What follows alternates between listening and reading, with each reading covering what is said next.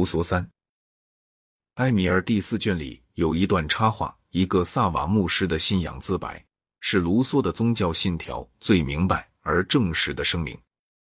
虽然这段自白自称是自然之声，像一个为了引诱未婚女子这种完全自然的过错而蒙污名的善良牧师所宣明的话，可是读者很诧异，他发觉自然之声一开始讲话。满口是出自亚里士多德、圣奥古斯丁、笛卡尔等人的议论的大杂烩。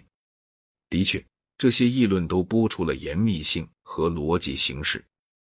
这是以为这一来讲这些议论便有了口实，而且也容许那位可敬的牧师说他丝毫也不把哲学家的智慧放在心上了。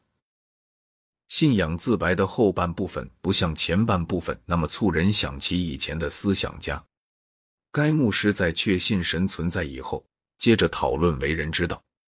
他讲：“我并不从高超的哲学中的原理推出为人之道，可是我在内心深处发现为人之道是自然用不可抹除的文字写下的。由此，他接着发挥这种见解：良知在一切境况下总是正当行为的不误向导。他结束这部分议论时说：‘感谢上天。’”如此，我们便摆脱了整个这套可怕的哲学工具。我们没有学问也能做人。由于免去了在研究道德上面浪费生命，我们在人的各种意见所构成的广大无际的迷宫中，便用较低代价得到一个较为可靠的向导。他主张，我们的自然感情指引我们去满足公共利益，而理性则激励自私心。所以，我们要想有道德，只需不遵循理性而顺从感情。这位牧师把他的教义称作自然宗教。自然宗教是用不着启示的。假使大家倾听了神对内心所说的话，世界上本来就只有一种宗教。即使神特别对某些人做了漠视，那也只有这些人的证明才能够知道，而人的证明是可能错误的。自然宗教有直接启示给各个人的优点。有一段关于地狱的奇闻。该牧师不知道恶人是不是要受永罚苦难，他有几分傲然地说：“恶人的命运并不引起他的很大关心。”但是大体上，他对于这个看法，地狱的痛苦不是永绵不尽的。不管尽不尽，反正他确信得救不局限于任何一个教会的成员。使法国政府和日内瓦市议会那样深感震惊的，大概就是否定启示和地狱了。排斥理性而支持感情，在我认为不是进步。实际上，只要理性似乎还站在宗教信仰的一边，谁也不想到这一招。在卢梭当时的环境里，像伏尔泰所主张的那种理性是和宗教对立的，所以要轰走理性。何况理性是奥妙难懂的东西，野蛮人甚至吃过了饭都不能理解本体论证明。然而，野蛮人却是一切必要智慧的宝库。卢梭的野蛮人，那不是人类学家所知道的野蛮人，乃是个良夫慈父。他没有贪婪，而且抱有一种自然仁慈的宗教信仰。这种野蛮人倒是个方便人儿。但是，假如他能理解了那位好牧师信仰神的种种理由，他知道的哲学，想必要比我们料想他那样纯奇天真的人所能知道的多一些。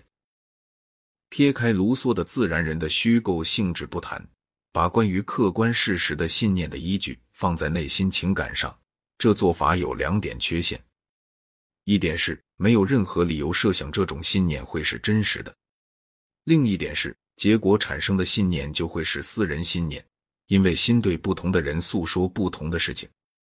有些野蛮人其自然之光相信吃人是他们的义务，甚至伏尔泰笔下的野蛮人。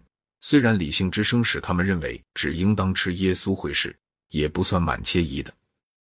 对于佛教徒，自然之光并不启示上帝存在，但的确宣示吃动物的肉是不对的。但是，即使心对所有的人诉说了同样事情，那也不足以成为我们自己的情感以外存在着什么事物的证据。不管我或者全人类如何热烈想望某种事物。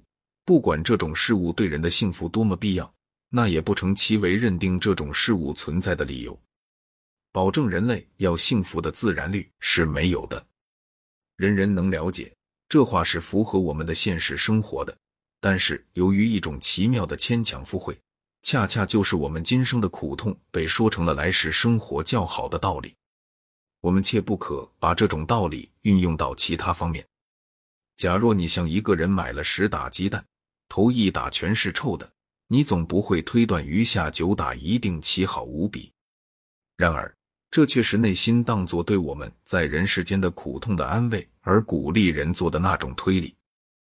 在我来说，我宁愿要本体论证明、宇宙论证明以及老一套货色里的其他东西，也不喜欢发源于卢梭的滥弄感情的不逻辑。老师的议论至少说是正经的。